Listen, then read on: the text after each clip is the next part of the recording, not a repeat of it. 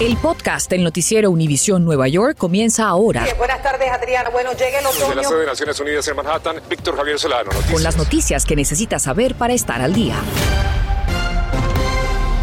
Muy buenas tardes, les saluda Víctor Javier Solano. Y Adriana Vargasino, muchas gracias por acompañarnos. Aumentan las tensiones por la posible invasión rusa a Ucrania. Y al tener la comunidad más grande de ucranianos en el exterior, Nueva York se prepara para un posible ataque cibernético. Así que pasamos en vivo desde el Metro Tech Center en Brooklyn con Gary Merson, que nos informa que acaba de anunciar la gobernadora y el alcalde. ¿Qué tal, Gary?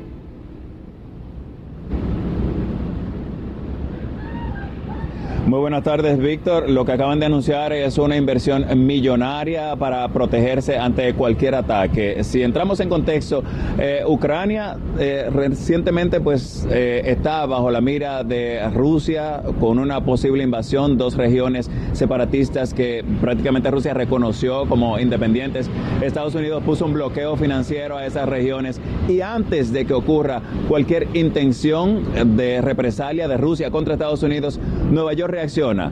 Según confirmó la gobernadora, una llamada recibida desde la Casa Blanca, que tomaran cuidado. Entonces, crean este centro de vigilancia conjunta regional para ciberseguridad, es decir, para protegerse ante cualquier ataque al sistema de transporte, al sistema eh, financiero, a las, fuentes de energía, porque Nueva York es un objetivo eh, clave para estos ciberataques y por eso crean este centro. Ya en la última década se habían dado 85, pero diarios se reciben cientos que regularmente son bloqueados. Ahí estuvo además el alcalde de la ciudad que dicen que están interconectadas varias ciudades, no solo la ciudad de Nueva York, sino Syracuse, Buffalo y otras del estado de Nueva York que actuarán conjuntamente con las autoridades federales ante cualquier amenaza. La gobernadora, eh, de hecho, mencionó cómo usted puede actuar de manera personal en su casa, con sus dispositivos, mientras retorno con ustedes.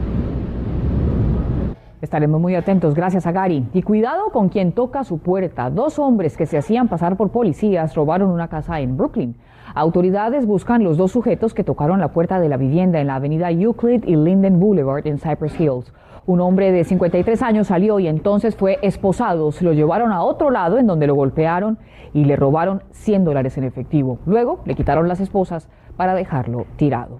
Y otro policía impostor robó una estación de gasolina también en Brooklyn. La policía busca al sujeto que la noche del pasado 30 de enero llegó hasta una gasolinera en Red Hook a bordo de un BMW con placas temporales de Texas, sacó un arma y le dijo al trabajador que era un oficial y que necesitaba combustible. El sospechoso huyó con un valor de 70 dólares de gasolina. El plomo en el agua sigue siendo un problema en muchas viviendas de New Jersey y ahora los propietarios comienzan a recibir cartas sobre el reemplazo de sus tuberías. Así que Berenice Garner se trasladó hasta la ciudad de Passaic y nos dice qué hacer si recibe una notificación. Efectivamente, y más de mil de esas viviendas podrían estar aquí mismo en Passaic, un vecindario en su mayoría latino y se cree que podrían haber más de un millón de viviendas en todo el estado Jardín que podrían tener plomo en sus tuberías que vienen de la calle hasta sus casas y que aún no lo saben. Por eso aquí le decimos cómo proteger su familia de este peligroso veneno. Mientras compañías de agua trabajan a toda marcha tratando de cambiar el mayor número de tuberías lo antes posible, otros residentes hasta ahora recibirán la mala noticia. El comisionado del Departamento de Protección del Medio Ambiente anunció que estarán enviando 186 mil cartas a residentes de New Jersey informándoles que hay plomo en las tuberías que lleva el agua a sus casas.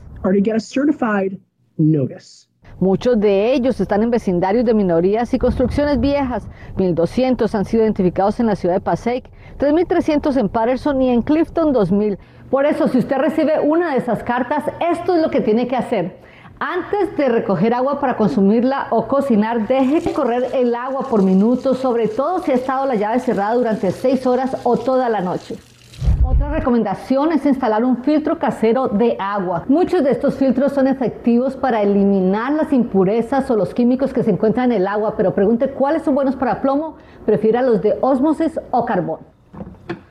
Y nunca, pero nunca hierva el agua. Ya sé que lo hacemos en nuestros países para purificar el agua, pero en este caso haría todo lo contrario. La evaporación del agua haría que el plomo se concentre más. ¿Qué le recomendaría a las familias que están recibiendo esta carta, esta notificación y que tienen niños pequeños? Es muy importante llevarle al niño al pediatra para hacerse un test y chequear los niveles de plomo en la sangre, ya que si el nivel de plomo es más de del 80 microgramos por decilitros, es, puede estar en peligro. Y de acuerdo a la ley, todas las compañías de agua deben cambiar las tuberías que contienen plomo antes del 2031. En Passaic, New Jersey, Berenice Garner, Noticias Univisión 41.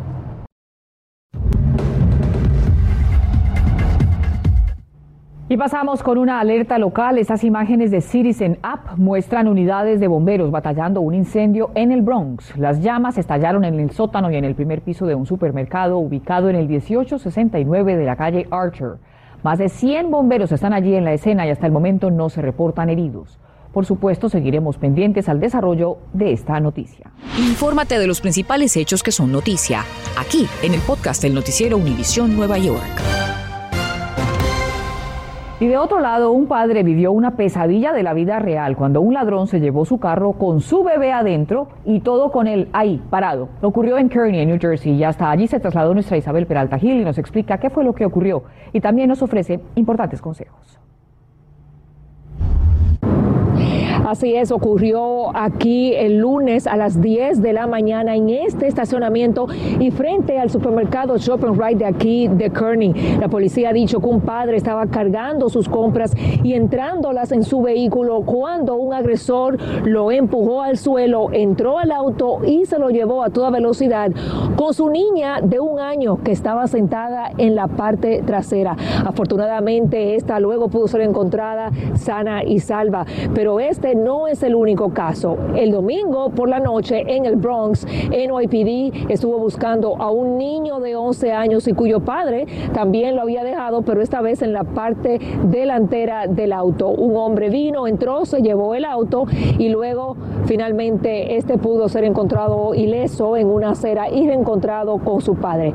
Es por esto que las autoridades le recomiendan a usted, padre, madre, o se está encargado de un menor de edad que nunca nunca, nunca deje a un niño en un auto solo, ni siquiera por un minuto, sea porque algo se le olvidó, porque tiene que comprar algo bien rápido. Siempre mantenga las puertas cerradas con llave cuando usted está dentro de él estacionado o si se aleja. Y si usted ve a un niño en un auto solo, llame inmediatamente al 911 y no lo deje solo.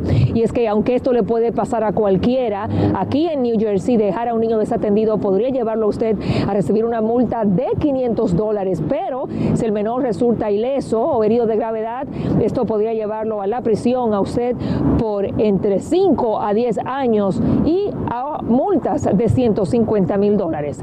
Desde New Jersey soy Isabel Peralta Hill, Noticias Univisión 41. Gracias Isabel. Legisladores presionan a la IRS para que mejore sus servicios ante los retrasos en la devolución de impuestos, así que Piero Ortega nos explica la situación. El senador demócrata Bob Menéndez lanzó una fuerte crítica al IRS este martes y dijo que el trabajo de la agencia es ineficiente y que está afectando a los contribuyentes. Inaceptable que no contesten el teléfono. Inaceptable que no responden correspondencia. Menéndez dijo que son intolerables las demoras para procesar las declaraciones de impuestos, así como la alarmante tardanza para realizar los reembolsos. Para que tengan una idea de la dimensión del problema, hasta el 28 de enero de 2022, el IRS tenía 17.9 millones de declaraciones de impuestos sin procesar. Menéndez dijo que una de las cosas más preocupantes es que la agencia ha estado enviando avisos amenazantes a muchos contribuyentes, en algunos casos hasta amenazando con embargar sus beneficios de seguro social, cuando a lo mejor ese expediente está ahí esperando por ser procesado, entre muchos. La falta de trabajadores es uno de los problemas más grandes de la agencia. Entre 2010 y 2019, el presupuesto del IRS se redujo en 2.900 millones o un 20.4%. Le he dicho que tenía, tiene que tener más personas trabajando, se lo autorizó más de 5.000 nuevos, eh, nuevos empleos y solamente emplearon alrededor de 150. Inaceptable.